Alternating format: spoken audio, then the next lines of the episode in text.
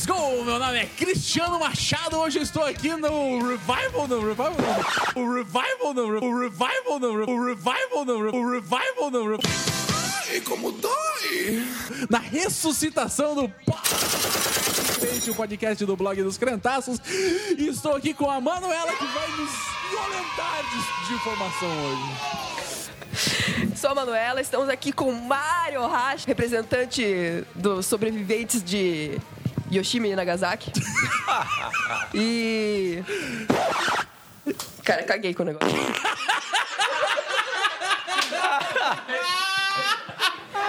Deixa esse, que esse tá bom.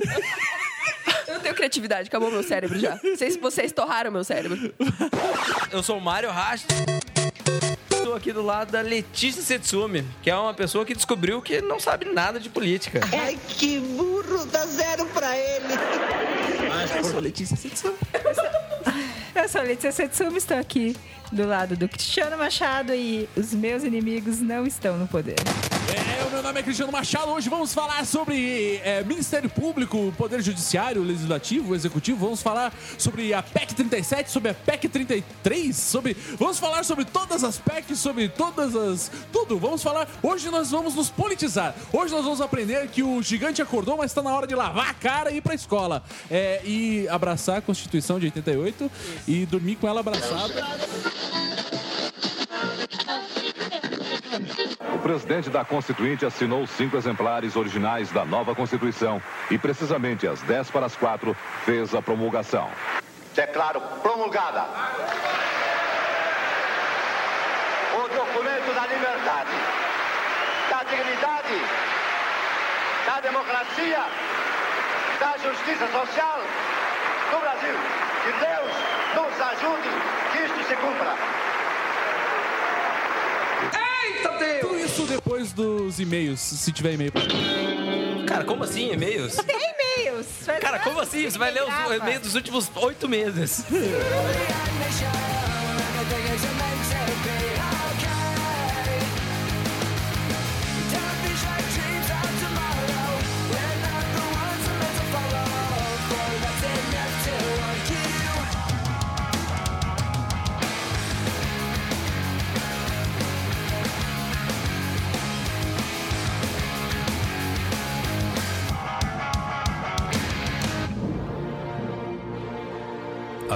Crentaços Produções Subversivas apresenta Podcrente, o podcast do blog dos Crentaços.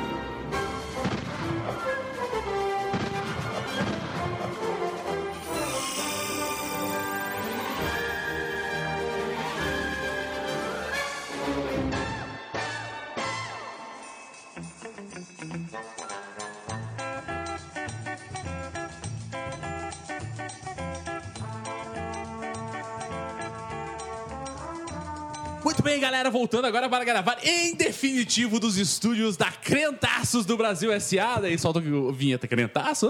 Hoje trazendo pessoas ilustres, ilustríssimas, especi- pela primeira vez, talvez, trazendo um especialista para falar do assunto, porque geralmente são generalistas, né, para falar dos assuntos. Hoje temos aqui um generalista, a saber, o meu querido Mário Hashi. Olá, olá, olá. Agora meu microfone está ligado. Sim. Estamos trazendo também a mais do que tradicional Letícia Setsumi. Pela terceira vez, olá. Olá, Letícia. E mais do que nunca, estamos trazendo a minha querida Manu. Oi, gente. Sou a Manu Emanuelen. Não, Manuela. Emanuelen é só pra contatos artísticos. E hoje nós vamos falar sobre um monte de assunto. Hoje, já que o Brasil acordou, mas esqueceu de lavar a cara, escovar os dentes e ir pra escola, hoje nós vamos falar sobre hum, Ministério Público, sobre os poderes legislativo, judiciário e executivo. Vamos falar sobre Brasília, sobre manifestações públicas, vamos falar sobre manifestações privadas, vamos falar sobre o que a gente não deve fazer na vida pública, o que a gente faz na privada.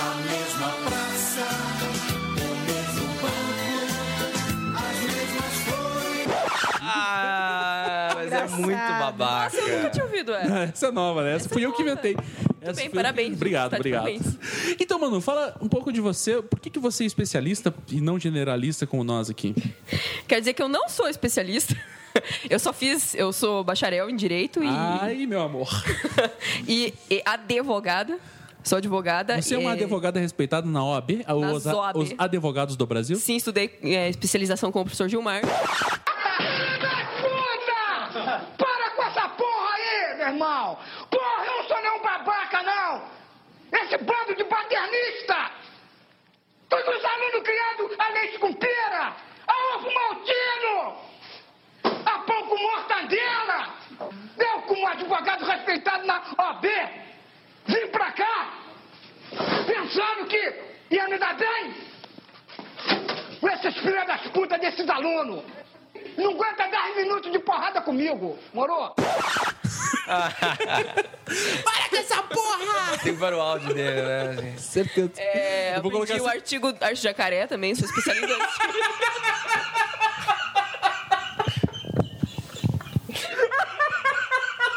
Ele gosta, cara. Ai, gente. Ele gosta, meu. Ai, meu Deus do céu. Mano, só me fala que eu inglês de casa lá? Oi? Pô, estão cheios de piadas novas aqui, hein? Seu bando de badernistas! Vou pedir pro Ministério Público entrar, entrar com uma ação. Seu bando de badernista! Cara, a cabeça tá doendo. Deixa eu me recompor.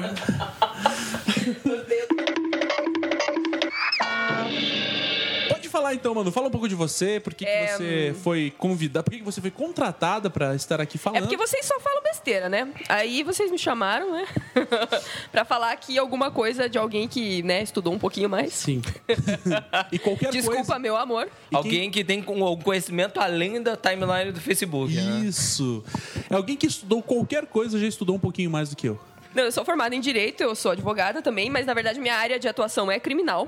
Enfim, é, então, face a tudo que tem acontecido ultimamente, é, principalmente com o advento da internet Essa nova É. modinha. a- e a nova classe média, Sim, pesquisas revelam. pesquisas revelam que a nova classe média, com o advento da internet, vem falando muita besteira sobre assuntos realmente relevantes. É, sou luterana, praticante, e é isso que eu tenho pra dizer. Sou modelo também, Modelo fotográfico. modelo fotográfico. O Mário fez um book meu recentemente. Então as fotos estão disponíveis para download na internet. Então, para os fãs, né? para os fãs, pra As advogadas gatas. né? Isso, calendário, calendário, Calendário. advogados gatos.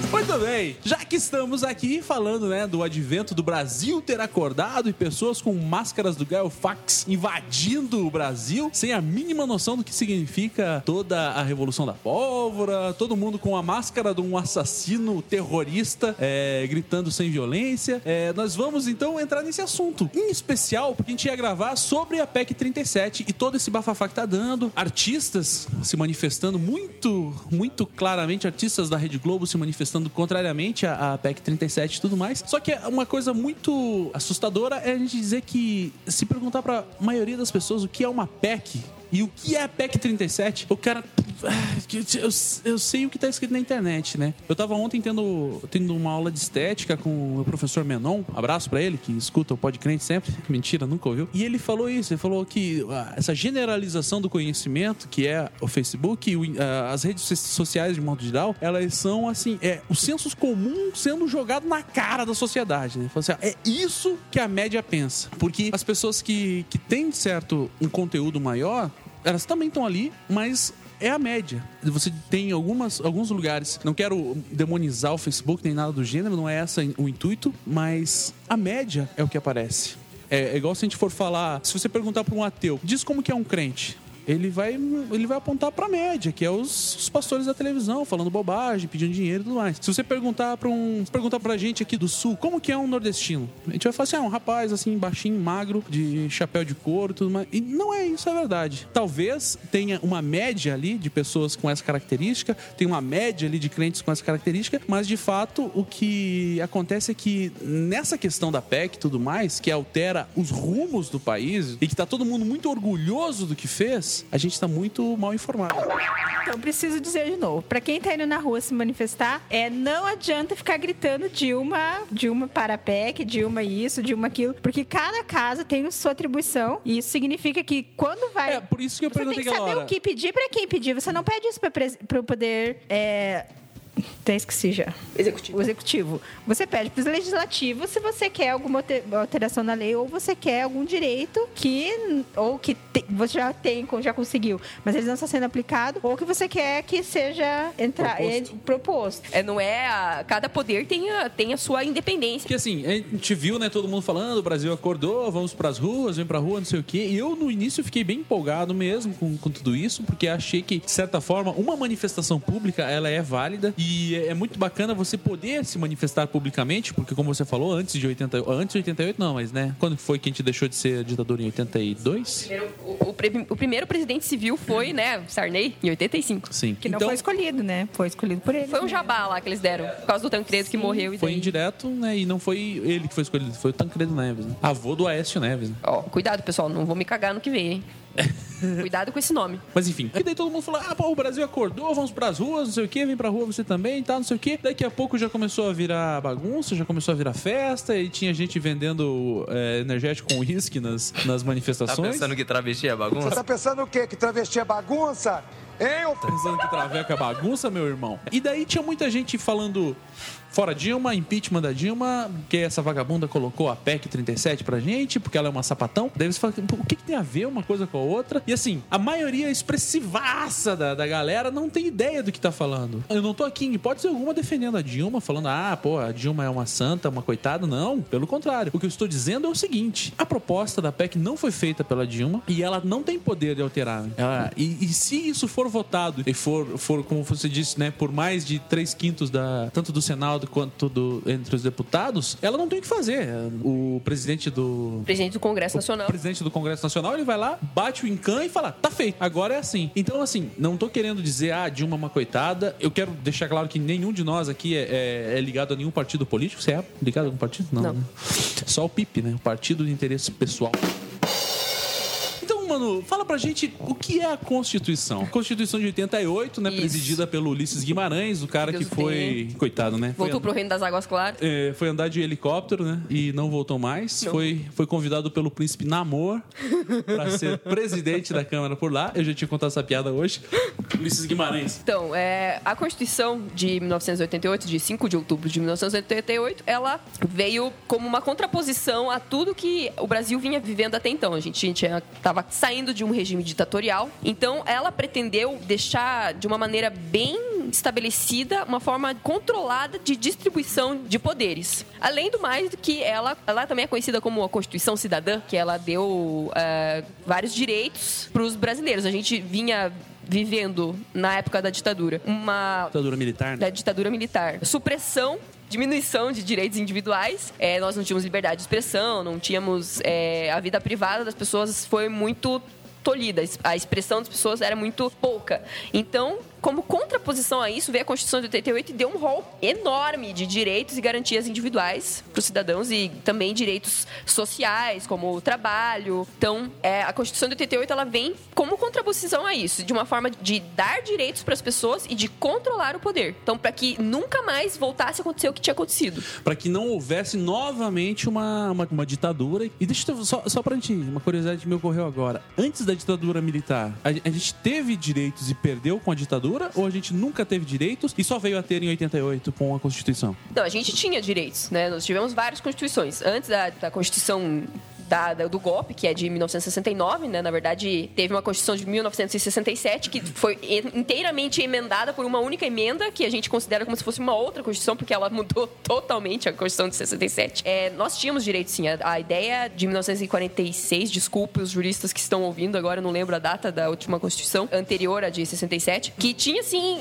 direitos individuais e tinha uma proposta de imitar a Constituição de Weimar, da República de Weimar, de, de, de nós, Onde fica isso? Alemanha, a saber, Alemanha Luteranos. que estabelecia um Estado democrático, um Estado social, em que o Estado, então, iria prover as necessidades básicas dos cidadãos. Essa era a ideia, de termos um Estado social. Entretanto, veio o golpe, com o advento do golpe, tudo isso ficou estagnado, né? Com a proposta de acabar com o comunismo. Filhos do diabo! Que estaria começando ali com o Jango e as reformas de base que ele pretendia. Então, deram um ultimato nele, ele vazou e tomaram o poder. E basicamente, na ditadura militar foi extinto o poder legislativo. Ou ele ainda continuava a existir? Não, ex- existia, né? Na verdade, foi fechado o Congresso, mas é, era muito limitada a forma de se atuar como deputados, enfim. Então, como uma contraposição, veio a Constituição. Essa é a, é a ideia. A Constituição de 88 veio para para tentar restituir aos cidadãos os direitos que eles tiveram perdido e também de controlar o poder, todos os poderes. Nós temos três poderes: le- legislativo, executivo e judiciário. Então, uma forma de cada um, um controlar o outro, o judiciário fiscalizando o legislativo e o executivo, e o executivo fiscalizando o judiciário e o legislativo, e enfim, é o que a gente chama de freios e contrapesos, esse princípio de um controla o outro. Então, isso é a Constituição. A Constituição, ela é a Bíblia. Aí, para alterar essa Constituição, é só por PEC. E o que é uma PEC? PEC é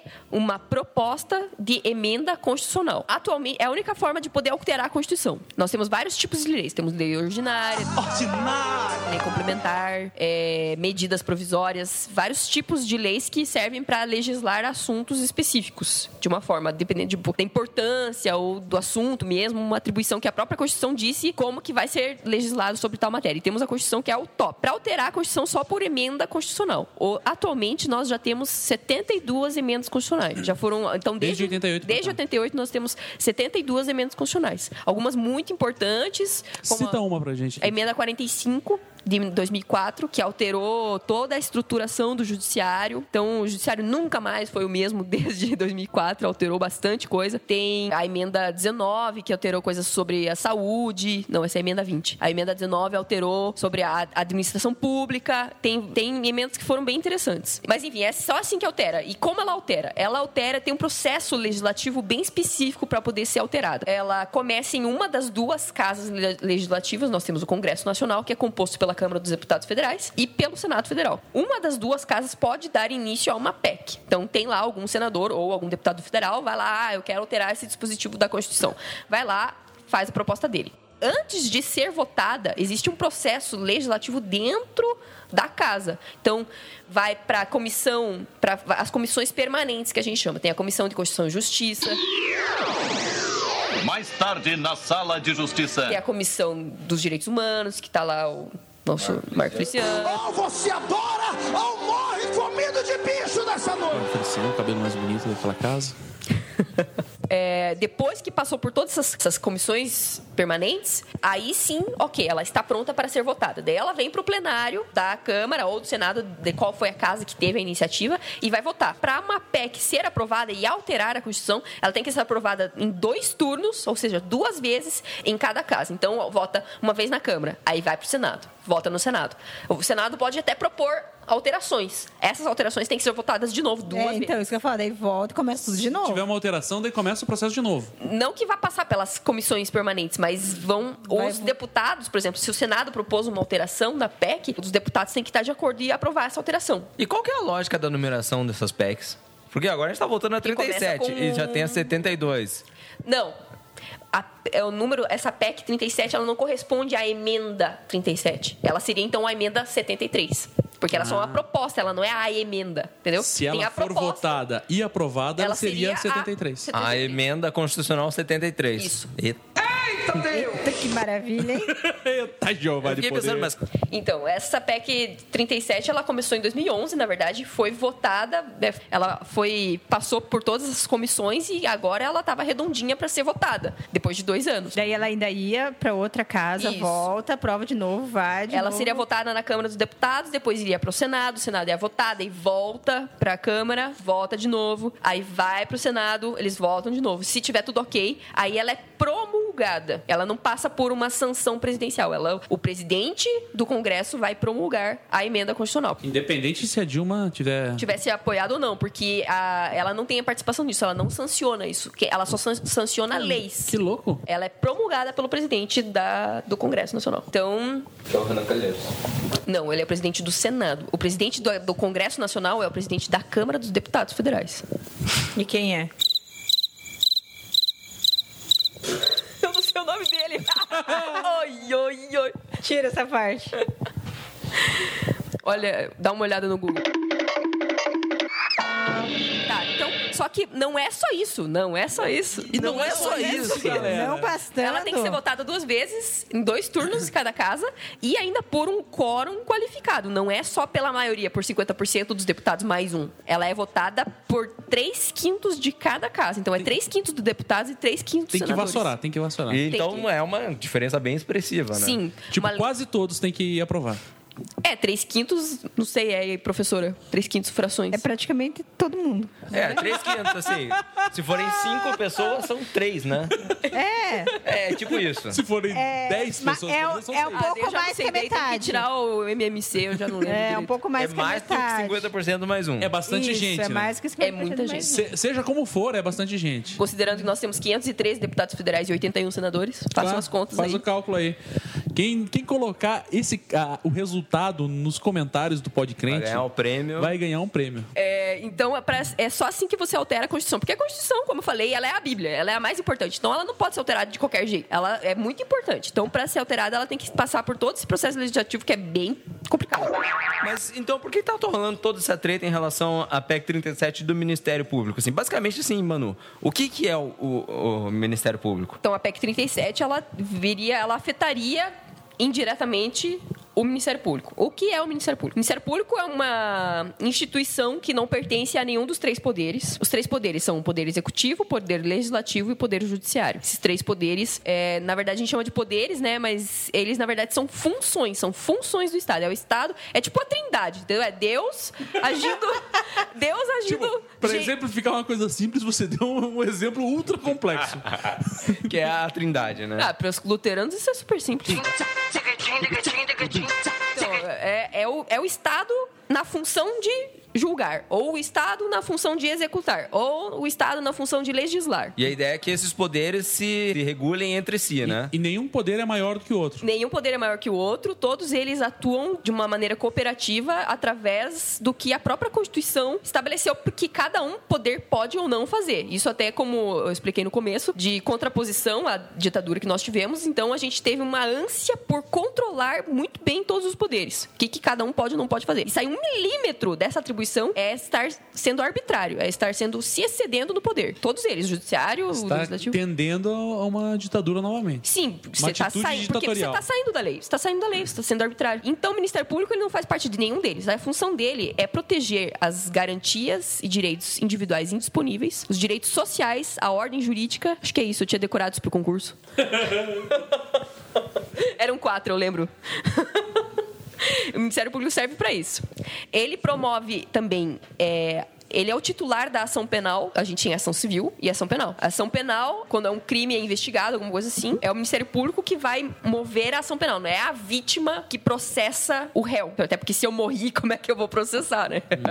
É o Ministério Público que é o dono da ação. Ele, ele em nome da sociedade, ele vai me defender do criminoso. Isso O Ministério Público seria a sociedade civil Representada. representada, é, exigindo algum direito. É isso. É, na verdade, Não. é- é que a gente tem que cuidar com essa coisa de, de ser ser representado a sociedade civil, porque a gente, quem nos representa são as pessoas que a gente elegeu. Você não elegeu nenhum promotor. É verdade. Não. Então eles não nos representam A nesse função sentido. deles, na verdade, é defender a Constituição. É defender, fazer com que as leis sejam cumpridas. Sim, ele fiscaliza a atuação dos poderes, todos eles. Ele tem uma ligação mais próxima do judiciário justamente por ele ser o titular da ação penal, né? Pelo fato de ele mover a ação penal, por isso que as pessoas eh, se aproximam mais do judiciário, mas não, ele não pertence ao judiciário. Ele defende os interesses individuais, interesses coletivos, então meio ambiente. Eu sozinho não tenho direito ao meio ambiente sozinho. O direito ao meio ambiente é de todos nós. Ou direitos do consumidor. São direitos de todo mundo, não é só o meu direito consumidor, de todo mundo. Então são direitos coletivos, né? Interesses, a ordem jurídica, as leis, ele defende as leis. Tem processo sim que o Ministério Público atua de uma maneira mais presente como ação penal, ou ele atua como a gente chama de custos legis, que ele atua, por exemplo, toda vez que tem processo que envolve menor, o Ministério Público vai atuar porque é um menor.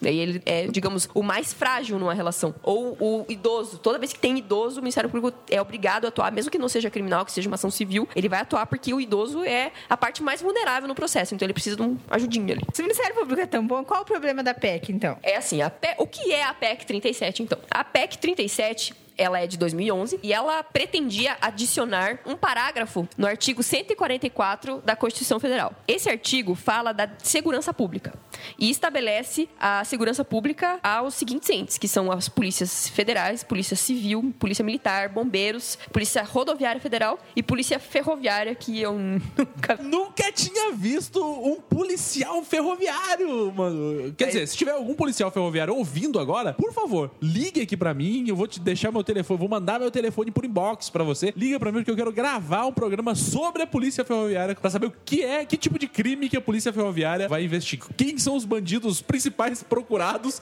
pela polícia ferroviária? tipos de investigação, né? Que Exatamente. é a polícia ferroviária. É, é mesmo, né?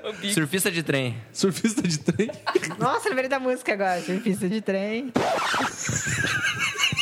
A música Surfista de trem é Surfista de trem. É isso aí. Surfista de trem. Cara, sempre quando você lembra uma música, mas você só lembra do nome dela, daí você fica. E a música não se chama Surfista de Trem. É W Brasil.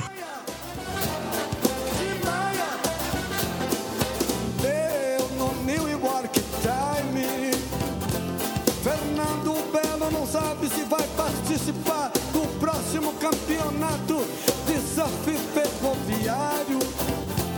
Surfista de trem. Surfista de trem. A PEC 37 pretendia isso. É, Ela pretendia adicionar um parágrafo nesse artigo que fala das polícias, dizendo que quem pode investigar, conduzir investigação criminal, são as polícias federal e polícia civil. Só eles poderiam. Aí isso deixou o MP, o Ministério Público, de cara, porque ele já vem conduzindo investigações criminais há algum tempo. Muito embora isso não esteja expressamente colocado como função do Ministério Público. Eu desafio neste momento a você ler o artigo 127 da Constituição Federal e me dizer se lá está escrito que o Ministério Público tem o poder de investigar crimes. Vamos colocar um link do artigo 127 embaixo para que todos leiam, né? Todo mundo vai ler, todo ouvinte mundo vai ler. do Podcrente agora. É uma questão de honra. Não, tá todo mundo agora, né? Tá travando os, os- sites. Tá todo Planalto, mundo. planalto.gov. Todo mundo agora entrando lá e deixa eu ver, deixa eu ver, pra descobrir se tem de fato ou não a atribuição de investigar pro MP. E ele não tem, nunca teve. A ideia era de deixar de uma maneira mais expressa essa atribuição dos delegados. de- Essa não atribuição? É, e essa não atribuição. Porque é o que que acontece? Na Constituição, a gente,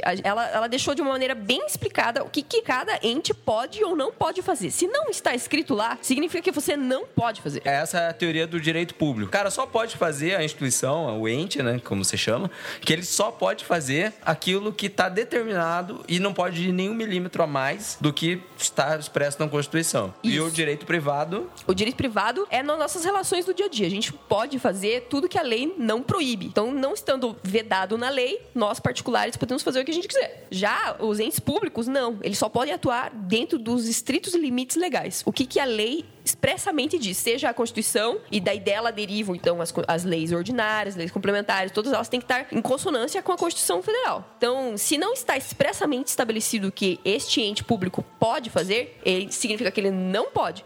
E tem que estar escrito que ele pode. Se não está escrito, é porque ele não pode. E não está escrito que o Ministério Público pode investigar. Isso, não está escrito. Mas se não está escrito, e como você falou, é, ele está limitado apenas ao que está restritamente escrito lá, a PEC 37 que vem a proibir a, a atuação do Ministério Público em investigações, na verdade, ela é inútil. Não que ela venha proibir, ela venha dizer quem pode. Isso. Então, Mas, ó, eu, que eu li na internet, né? Como a minha fonte de informação. No Wikipedia. Não, mas assim, o Ministério Público, querendo ou não, ele acaba levantando muito mais ações contra a corrupção do que a Polícia Federal. Isso, vendo todo esse contexto do Brasil, assim, não é, de uma certa forma, positivo o fato Você do tá que- Ministério Público estar agindo contra a corrupção? Quer dizer, de uma forma ou de outra, eles têm sido tendenciosos nessa divulgação que eles estão fazendo. Eu vi aqui numa igreja de Curitiba um cartaz de, do Ministério Público dizendo é, o Brasil contra a impunidade, se referindo à PEC 37. é, que- querendo dizer assim, tipo assim, é igual o político que é, rouba, mas faz. Então, assim, o Ministério Público, ele tá agindo contra a lei, mas pelo menos é alguma coisa que seria útil? Foi isso que eu li. É isso que É o que Ministério parte Público da está pe- querendo dizer. Tipo, eu, eu vou continuar agindo fora da lei, mas pelo menos eu estou é, fazendo um papel que não está sendo feito. É, isso é um, é um pensamento bem comum, né? Das pessoas pensarem se ele tá. Cidadão médio brasileiro, né? É, a classe média, a elite intelectual desse país, vem pensando dessa maneira como se isso fosse algo positivo. Entretanto, é, o Ministério Público ele não tem essa atribuição. E essa não foi a opção democrática que nós fizemos em 88. A opção democrática que foi feita foi de estabelecer competências bem restritas de cada ente. E essa não é uma atribuição do Ministério Público. A atribuição dele lá é defender os, indi- os interesses individuais, coletivos, a ordem jurídica. É isso que ele está lá para fazer, não para investigar. Né? Essa, essa gana punitiva do Ministério Público começou a crescer com a lei de improbidade administrativa. Então,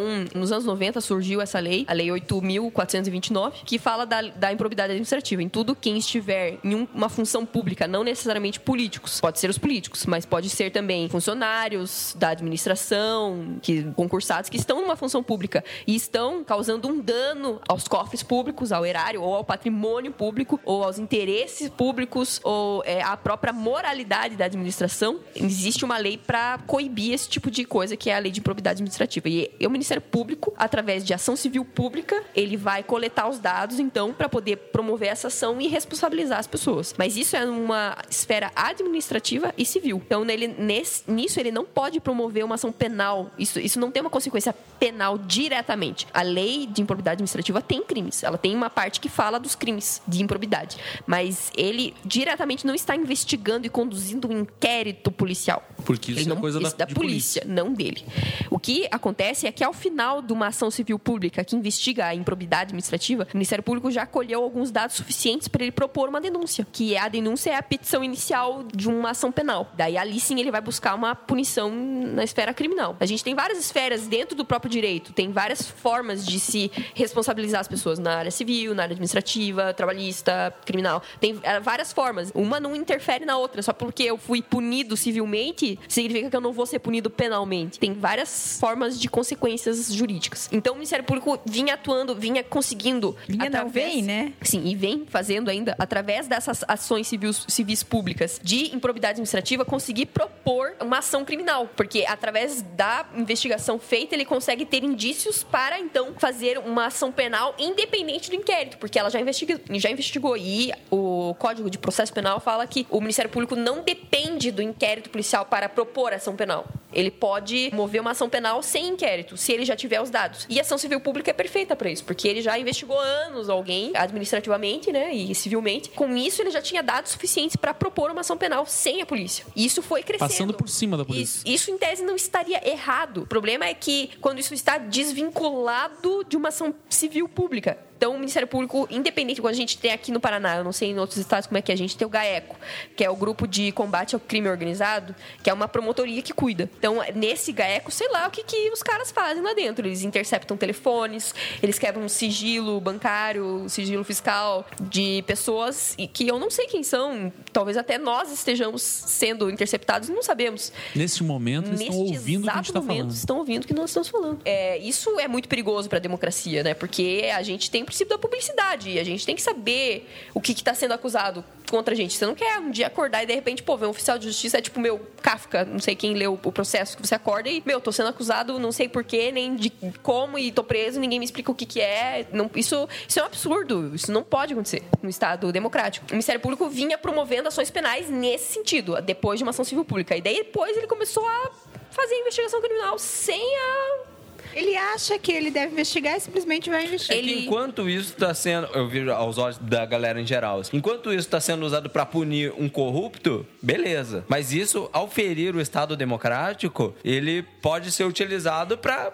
investigar qualquer coisa, inclusive a tia Letícia. É porque eu decido. Por que não, né? Se eu decido o que eu quero investigar, eu posso passar por cima. É, pelo menos foi o que eu vi. Eu passo por cima, então.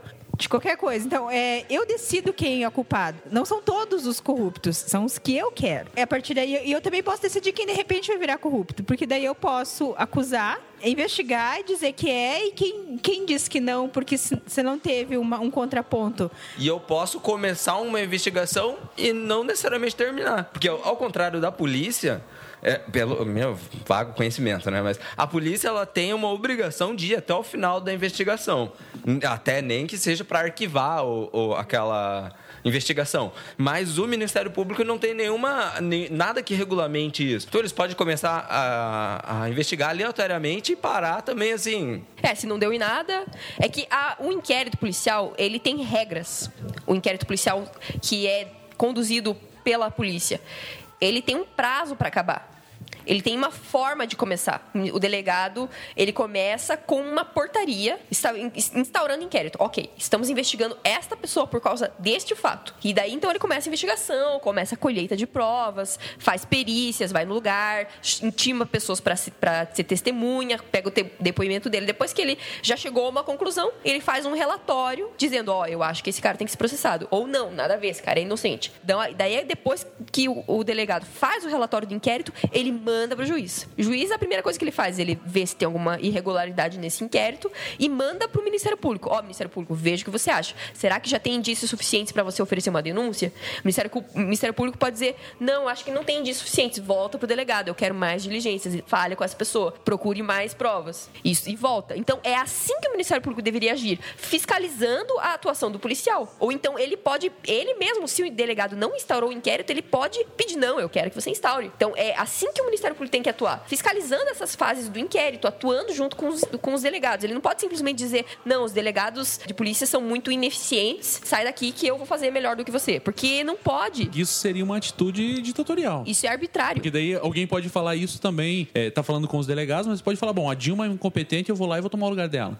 Exatamente, é assim que começa. Ou, ah, não, eu não vou dar meu, meu processo para esse juiz julgar porque ele é corrupto, deixa que eu mesmo aqui faça uma sentença. Isso é inimaginável, você não pode fazer isso, porque existe, como eu falei, do começo, a atribuição de competências. Você não pode quebrar isso, isso é quebrar o jogo democrático e a opção democrática que nós fizemos. Em 88. Isso não, isso Nós não pode. né? Ninguém aqui tava lá em 88. Nós, o povo. É, bom, mas o, o- o mais importante de tudo é que agora a gente não precisa mais se preocupar com isso, porque a PEC 37 ela foi arquivada graças ao gigante que acordou. Nada disso mais vai acontecer, né?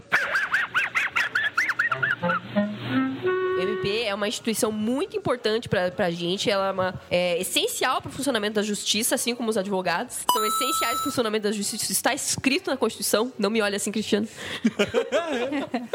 que nós somos essenciais ao funcionamento da justiça. É, o Ministério Público é muito importante. Eu, eu- aqui a gente está questionando é essa atuação Essa né, que a Letícia investigação. falou de atuar à margem da lei. Esse é o problema. Então, o Ministério Público não, é, ele tem que mesmo, ele tem que fiscalizar, ele tem que ir atrás, tem que buscar ter mais provas, mas que ele atue dentro da legalidade. Como não existe um controle, por exemplo, quando um delegado ele quer fazer uma interceptação telefônica, ele tem que fazer um pedido fundamentado para o juiz.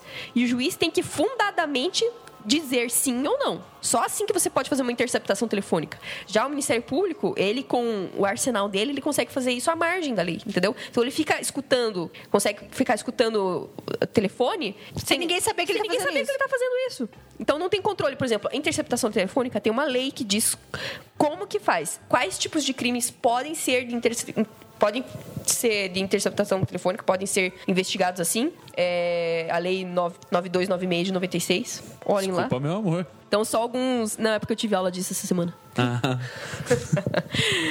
Manu é um ovademecum em pessoa. É, então ali existe, existe regras de como que você vai fazer a interceptação telefônica. É só por 15 dias, prorrogáveis por mais 15 dias. E o Ministério Público fica escutando meses, anos, sei lá como é que ele faz isso, entendeu? Se você quer prorrogar, ó, com esse, esse tempo de escuta telefônica não deu pra pegar, eu quero mais prazo, você tem que pedir pro juiz E o explicar. Ministério Público, se eles é, eles estão lá ouvindo al- alguém, assim, ouvindo na linha Eles ficam telefônica. ouvindo, ouvindo, Ah, ouvindo, beleza, eles- encontrei ah, uma treta. peguei. Estou sentindo uma treta.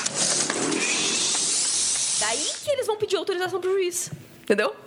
Daí eles vão tentar legitimar um fato Que eles já fizeram. Que eles já fizeram, entendeu? Só que se você já foi, foi fazendo sem ter uma base, a, toda a casa cai. Você não pode construir um, um fato jurídico que não, esti- não esteja embasado legalmente. Ele está errado desde o começo. Então não tenta validar depois com uma autorização. Ele já tinha que estar validado. a falha de um cara não vai justificar a falha do Exatamente. Ministério Então, o fato de a gente ter políticos corruptos por aí e o Ministério Público investigar a qualquer custo é que esse a qualquer custo vai bater na nossa porta. Esse a qualquer custo vai chegar na sua vida e eles vão fazer uma devassa na sua vida, vão investigar sem você saber de que jeito e isso cria um desequilíbrio total. Você fica, nós como cidadãos já somos vulnerabilizados perante o Estado. Uma, um aumento de poder no Ministério Público, isso é, é horrível. Ele, ele tem que estar do nosso lado, ele não pode fazer isso. É, de novo, eu não quero, eu não quero criticar o Ministério Público dizer pintar a caveira dele. Ele, ele é uma instituição importante, mas ele tem que atuar dentro do que, que é previsto para ele fazer. Né? Assim como todos os outros, assim como os outros três poderes. Sim.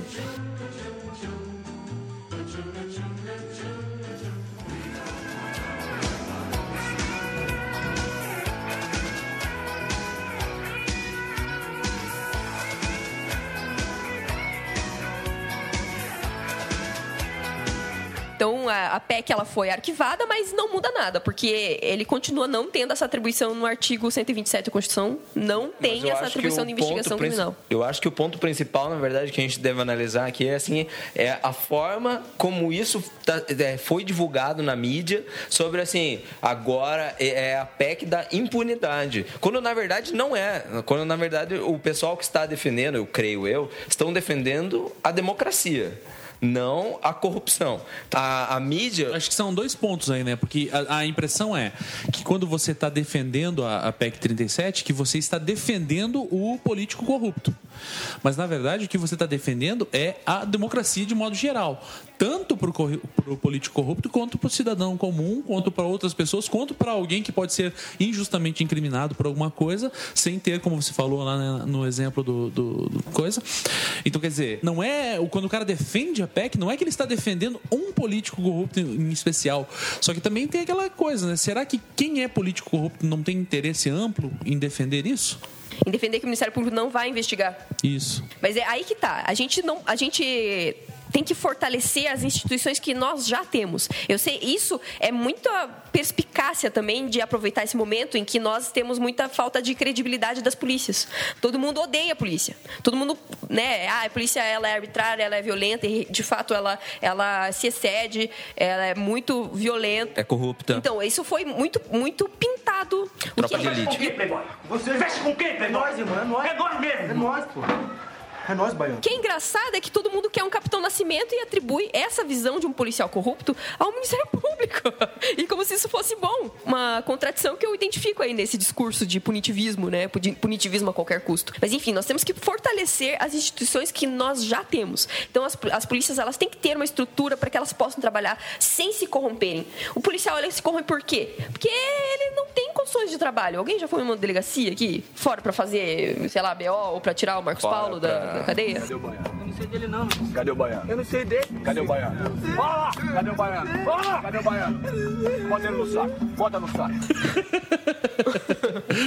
O cara, o delegado, ele é responsável por uma circunscrição ali, por uma- um distrito. Tem o delegado titular, temos um investigador, um policial. E é isso. E centenas de crimes acontecendo todas as semanas e os caras têm que dar conta de investigar todos aqueles crimes. É lógico que não vai dar certo, mas é culpa do policial? Não. Porque ele não tem, não tem condições de trabalho. Ele não tem equipamentos modernos para ele poder fazer a perícia de ir no lugar, identificar logo, chegar com rapidez. Né? A gente, ah, a polícia demorou não sei quanto para chegar. Porra, mas você sabe quantos policiais são responsáveis aqui pelo Boqueirão? Então, é, eles realmente não têm condições de trabalho. Eu, eu é, não estou defendendo a corrupção policial, eu acho que isso é um problema muito sério no Brasil, mas a gente não, não é por causa de que ah, a polícia é corrupta, que a gente não precise dela. É, então vamos abo- abolir a polícia. Não, a gente continua precisando dela e não é dando uma mais uma atribuição ao Ministério Público que a gente vai melhorar a situação da polícia. A polícia ela precisa estar bem equipada, a gente precisa de ter é, uma melhor instrução desses policiais, né? Na escola de quando o policial ele passa no concurso, ele vai fazer a escola da Polícia Civil. Ele precisa de uma melhor educação para ele poder ser mais humanizado. Mesma coisa na polícia militar. É, isso tem que ser aprimorado. Por que, que a gente confia tanto na Polícia Federal e na Polícia Civil não? Todo mundo, nossa, Polícia Federal é massa, eles investigam. Por quê? Porque eles têm recursos federais, eles são muito mais estruturados. Isso é, é muito interessante você falar, porque você falou que o problema é a falta de recursos que o policial tem. Então, é, as pessoas falam, ah, então tem policial corrupto? Claro que tem, tem vários policiais corruptos, mas os que não são corruptos, eles estão impedidos de trabalhar de maneira eficaz. Quando a gente vê a corrupção é, do policial, isso nos fere demais. Mas é o que acontece também com a corrupção do professor, por exemplo. Tem muito professor que ele não é corrupto, ele não rouba, ele não faz nada, mas ele simplesmente não ensina. E isso é tão corrupção quanto a corrupção do policial. Daí você pergunta, por que, que meu filho vai para a escola e volta um analfabeto? Porque o policial, ele, o policial não, porque o, o, o professor ele também está sem condição nenhuma de trabalho, tem, tem panturrado de criança né, dentro de uma sala de aula com, que deveria ter, sei lá, na minha opinião, 20 crianças, tem 40 e tantas crianças e o cara não tem condição, o cara não tem, o cara tem um salário de merda, o cara é, a profissão dele é, é altamente né, depreciada no Brasil de modo geral. Isso também se aplica aos profissionais de saúde, isso também se aplica a uma série de outros profissionais e, e a corrupção também. Quando você vai num posto de saúde e um, e um enfermeiro tipo fala, ah, fica aí, espera aí que eu já vou te ver, é corrupção também. É tão corrupção quanto um policial que, que não vai investigar um crime ou que, enfim, que acaba aceitando suborno, coisa e tal, porque de uma forma ou de outra é, é corrupção igual. E quando a gente vai lá e leva uma placa dizendo é, contra a corrupção, contra a corrupção, a gente está olhando para as pessoas, para os nossos representantes, alguns que a gente democraticamente elegeu, seja Dilma, seja o governador Beto Richa aqui no Paraná e todos eles. Só que a corrupção ela tá mais ligada ao senso, no meu ponto de vista, tá mais ligada à nossa cultura de corrupção do que a posição que ele está. O problema é que uma pessoa numa posição muito mais elevada, ela tem muito mais capacidade de se corromper do que uma pessoa que tá igual eu, que sou um profissional qualquer numa empresa qualquer aqui. Não sei se você discorda. Não, concordo. Então, quer dizer, não é, o problema não é o policial corrupto, ou a polícia, ou, sei lá, a presidenta, ou a seja lá quem for. O problema é a nossa cultura. Que ela tá intrinsecamente, ela, ela é talvez até fundamentada em conceitos de, tipo, de se aproveitar. De, e daí, quando a gente dá- despreza essas instituições, seja polícia, seja a escola, seja, sei lá, o posto de saúde ou hospital e tudo mais, a gente acaba prolongando. Mas é que na escola e na saúde, a gente meio que releva. Mas é é com a polícia, eu acho que nos fere mais, né, de modo geral. Sim, é, essa PEC ela vinha atribuir a, a função de investigação exclusivamente aos delegados de polícia e o Ministério Público não, não, mas a polícia não tem condição de investigar. Olha só como ela tá, vamos investigar nós, né? A gente vai conseguir fazer melhor do que eles. Mas isso não não é a maneira correta de se pensar. A gente tem que fortalecer as instituições que nós já temos de maneira que elas possam atuar da maneira que nós esperamos, né? De a gente se sentir seguro do lado da polícia e não ameaçado do lado da polícia. Isso não é uma culpa deles, é uma culpa de toda essa estrutura que você disse, que é totalmente falida, né?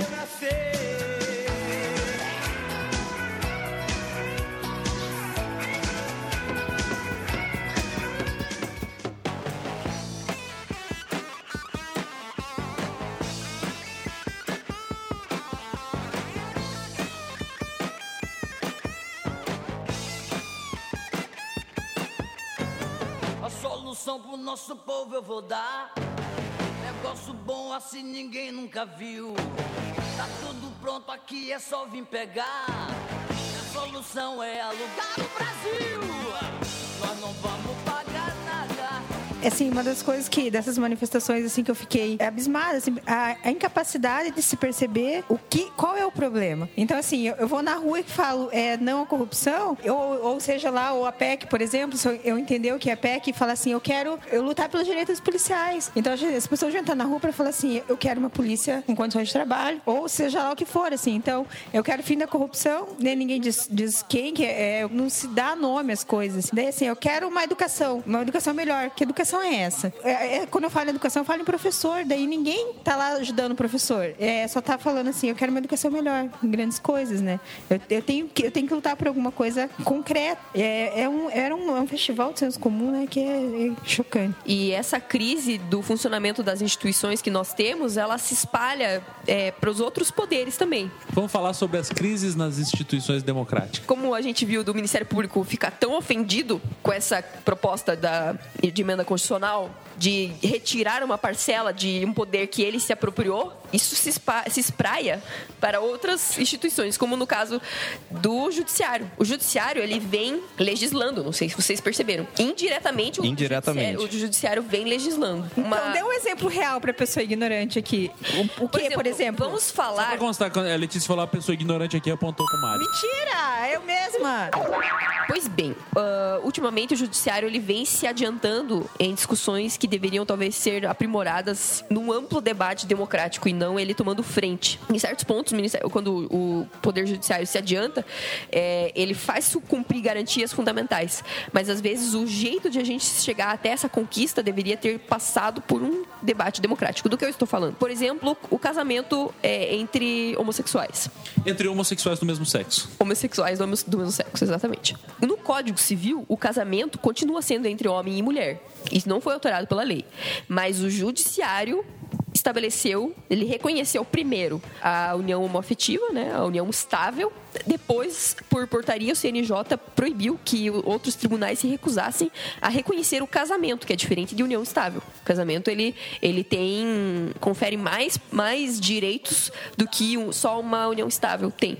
É por isso que é casamento e não união estável. Eu achava, só, só um parênteses aqui, eu achava que união estável e casamento tinham o mesmo peso. Eu também achava. E algumas pessoas até me alegavam no seguinte, na seguinte forma: ah, esses, esses viados eles estão de sacanagem, porque casamento e união estável é a mesma coisa. Não, é não são a mesma coisa, porque se fossem a mesma coisa, eles não teriam regimentos jurídicos diferentes. Né? Então, é, isso vai implicar principalmente questão de sucessão.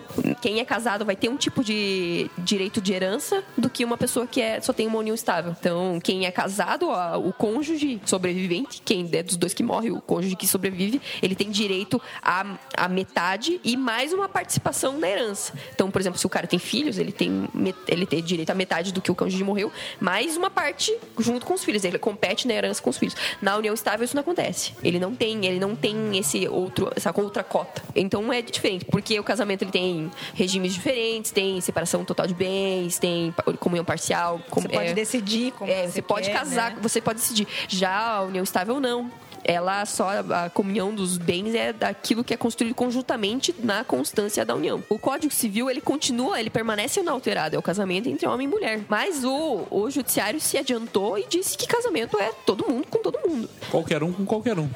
Mas eu posso, por exemplo, questionar uma, um desses casamentos é, homoafetivos, por exemplo? Não, não pode. Não posso? Não pode porque eu, como cidadão, é, Não. ou sei lá, algum parente, de repente, sei lá. Se eu fosse parente de, um, de, um, de uma pessoa homossexual que fosse casado, sei lá, se meu pai se tornasse homossexual hoje, casasse com outro cara, e meu pai morresse. E daí eu quero que, se- que essa, que minha, essa minha participação na. Não, Você quer que seja anulada aquela união Isso. porque é- não, não Porque pode. ela não foi válida legalmente. Isso é só um pano de fundo para eu querer explicar o ativismo judicial, que ele está invadindo prerrogativas. Quem deveria alterar isso? Quem deveria dizer, não, ok, casamento é todo mundo, homem, homem, mulher, mulher, homem, mulher, mulher, homem. Quem deveria ter dito isso era o legislativo, alterando o Código Civil, dizendo que casamento é. Você querendo dizer que o Feliciano está certo? Não! Eu tô dizendo que existe um Porque ele jeito. isso não é um poder judiciário. Não é, Não do- é não um uma poder, atribuição é do, do poder judiciário. Deveria é uma ter sido- do poder legislativo. Isso, eu não, tô- eu, não, eu não sou contra, que não me escuto a cúpula luterana, eu não sou contra o casamento homossexual, eu sou a favor do casamento homossexual. Eu sou a favor, mas existe uma forma de a gente chegar até lá, que é o legislativo. Então, nós vimos o judiciário ocupando um papel de legislativo. Isso é preocupante, às vezes, poxa, é uma conquista democrática. Mas, espera lá, como é que a gente faz as coisas no, no nosso Estado democrático de direito? É o judiciário que faz? Ele se adianta. Não, o legislativo é uma droga, ele não tá fazendo o que ele deveria fazer, deixa, deixa comigo que eu faço. Deixa que eu E resolvo. via legislativo, é, eu acho, pelo menos deve demorar muito mais, né? Porque é aquilo, cada vez que você quer mudar uma parte do texto, começa de novo, votação e, e toda uma. Mas aí É mais mas lento. seria democrático, porque E sim, haveria um então, debate, não mas só. deveria ter seriam mesmo. 513 deputados, mais 81 senadores. No STF são só 11 caras. São E só 11 não caras. foram eleitos Que- que- democraticamente. que quem colocou lá foi o presidente da República, não fui. Por indicação. Não, fui eu que votei nele. Ele não, não me representa, porque eu não votei nele. Ele tá lá por indicação. Então, Então, isso o é, por Marco exemplo. Feliciano me representa mais do que o Joaquim Barbosa. Ou Com certeza. Com certeza. Então, isso é, uma, é um sentimento constante. A, a- a população vem sentindo que ela pode contar muito mais com o judiciário e com o MP do que com os caras que ela mesma votou. Ela facilmente abre mão dos caras que ela democraticamente elegeu por caras que foram indicados pelo governo que elas criticam. Os Pois é. ministros indicados pela Dilma, os ministros indicados pelo Lula. Muita gente né, que falando, é, falando muito mal da Dilma e seja lá de quem for, no- do Lula e tudo mais, falando, não, a solução seria colocar o Joaquim Barbosa como presidente. Daí você fala, bom, mas, mas foi, foi a Dilma essa que você tá falando que ela é uma escrota aí? Que ela foi ela, não foi ela, Não, foi o Lula. né? O Lula colocou o É, Joaquim mas Barbosa Lula e Dilma é, São miguxos. são miguxíssimos. Pô, foi o Lula que colocou. E você tá falando mal do Lula, mas foi ele quem colocou. E você confia no cara que o Lula indicou. Quer, quer dizer, você confia num cara que é, que é champs do, do Lula? É, o discurso é, é é muito sem noção, né? É um discurso Olha- que ele tá sendo constituído para confundir. Esse é o ponto. Não, eu, eu vejo assim, informações que estão sendo compartilhadas sem ter um mínimo de fundamento e que muitas vezes são contrárias a isso que a gente estava discutindo sobre o que é a Constituição, Sobre o que é democracia. sobre o que é a democracia. É, assim, se houvesse de fato um golpe, não militar, mas um golpe, assim, onde fosse instaurado uma ditadura em nome do combate à corrupção, muitos dos meus amigos do Facebook iriam dizer sim. E eu ia apoiar esse tipo de movimentação. Contrário à democracia. Contrário à democracia, mas assim, não, pô, é pra acabar com a corrupção. Eu, eu mesmo vi, assim, algumas coisas do pessoal. Não, ah, tinha que, tem que fechar o Congresso pra resolver essa treta. E ele falou, não, cara, isso é contra a democracia completamente. Esse, essa- esse excesso de confiança em um dos poderes representa um desequilíbrio no jogo democrático, porque cada um tem que fazer, tem o seu papel.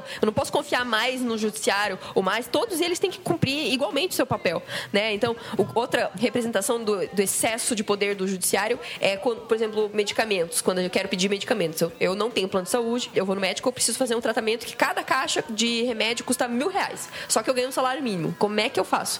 Tá escrito na Constituição que a saúde é dever do Estado e direito de todos. Daí eu vou lá pro Estado, eu peço, ó, Estado, me dê esse remédio de graça, porque é seu dever me dar esse dinheiro. Aí ele diz assim, olha, em vez de eu gastar mil reais por semana com- só com você, eu vou investir esses mil reais em toda a saúde pública, para todo mundo, e não só para você. Isso é o tal do princípio da reserva do possível. Com aquele orçamento, o, o poder público vai fazer o que é possível para abranger o maior número de pessoas. E não só um só carinha que tá doente. Mas daí o que que esse cara faz? Ele vai no judiciário e pede, não, ó, meu prefeito não tá me dando remédio. Eu vou no judiciário pedir esse remédio. Daí ele vai no judiciário e o juiz diz, prefeito, deu remédio. Deu o cara, porra, mas eu, meu orçamento aqui, eu preciso usar esse dinheiro aqui pra toda a saúde, não só desse cara. Ele se vire, você tem que pagar o remédio pra esse cara. Então é o judiciário novamente dizendo como o prefeito tem que gerir o dinheiro público só com aquele carinha que tá doente, não com todo mundo. Então isso é uma. Isso é, no começo eu pensei, poxa, que legal. As primeiras, quando eu ainda era estudante, eu via essas coisas, que legal, né? As pessoas precisando de remédio, o judiciário vai lá e faz quando não pode, mas isso. Faz justiça. É, pra aquela pessoa que, bom, ela não vai morrer, né? Mas e vai, vai faltar seringa, vai faltar soro pros caras no postinho, porque esse cara precisa desse remédio. Então é, é complicado.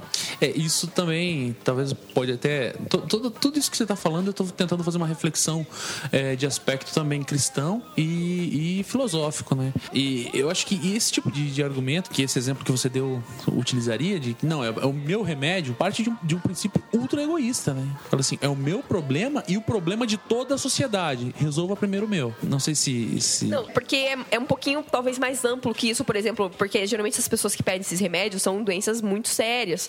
É câncer, ou é um tratamento experimental, que o cara tem uma doença muito bizarra, que não é paracetamol que vai resolver, que é um negócio, é um remédio importado. Eu entendo a, a situação do juiz. O juiz pensa, cara, se eu não der, se eu não der, esse cara vai morrer. Ele vai morrer. É uma situação difícil, mas é ao mesmo tempo é a, é a questão do particular e do público, né? Como a gente vai tentar equalizar isso? É, não é justo também, se for pensar nesse caso, a pessoa, né? Que tá requerindo, porque ela tá entrando porque realmente ela não tem condições. Sim. Só que daí o problema, a culpa é do juiz? A culpa é do prefeito? A culpa é de que não, não houve a- as instituições de que, que nós temos, elas não estão dando conta de fazer tudo que a nossa Constituição diz que elas têm que fazer. A culpa também não é da Constituição. É, é- eu acho que é um, é, é um processo em que a gente vai caminhando. Eu acho que a gente já está muito melhor do que a gente estava em 88. Pode ser que agora esteja muito ruim, mas comparando ao que a gente viveu no passado, já está muito melhor. A gente tende a comparar, não, porque na Suécia é assim, ou porque nos Estados Unidos é assim. Só que a gente, tem, a gente nunca Saúde nos Estados Unidos é assim. Coitado do Obama. É, Ele tá ouvindo a gente agora, né? Eu escrevi alguma coisa no Facebook aqui, ele. Beijo, Um Obama. abraço, Obama. Te amo, Obama. Hi, everybody. Thank you so much. Só que esses países nórdicos ou países europeus, eles não passaram por um histórico de opressão, um histórico de serem colônias, de serem exploradas, de terem as suas riquezas devastadas para alimentar é, a metrópole. Né? A gente, como colônia de Portugal, a gente teve perdeu muito dinheiro para eles. A gente foi explorado e sugado muito tempo e ainda depois, quando a gente teve independência, também continuou a mesma palhaçada. Então, desde quando nós somos ok, o país é nosso, né? Depois a gente ainda ficou fazendo empréstimos do FMI. A gente tem um contexto totalmente diferente desses outros países, né? Então, querer que a nossa Essa comparação, é, ela é muito burra, né? Não Sim, tem. comparar a, saúde do Brasil com a saúde da Alemanha ou a, ou saúde do- da Suécia ou da Noruega, isso, isso não faz o menor sentido, porque é, são contextos históricos que nos trouxeram até aqui que são totalmente diferentes. Eles não são países que foram explorados, eles são países que construíram as Que bases exploraram, né? que exploraram a gente. Então, cara, se eles têm saúde, porque eles pegaram o nosso dinheiro. Tipo, tem que ter mais cautela, assim, né? Quando a gente faz esse tipo de comparação. Enfim, a gente realmente tem crise nas políticas públicas, mas elas precisam ser aprimoradas. Elas precisam. Elas não podem deixar de existir como os liberais propõem. Não. Então pague pela sua saúde. Eu sou rica! Eu sou rica! Tenha um plano de saúde, pague a educação, pague, porque isso é excludente, isso não é afirmativo, isso não é inclusivo. Isso privilegia quem sempre teve e sempre terá dinheiro. E os caras que sustentam tudo isso vão continuar tendo nada.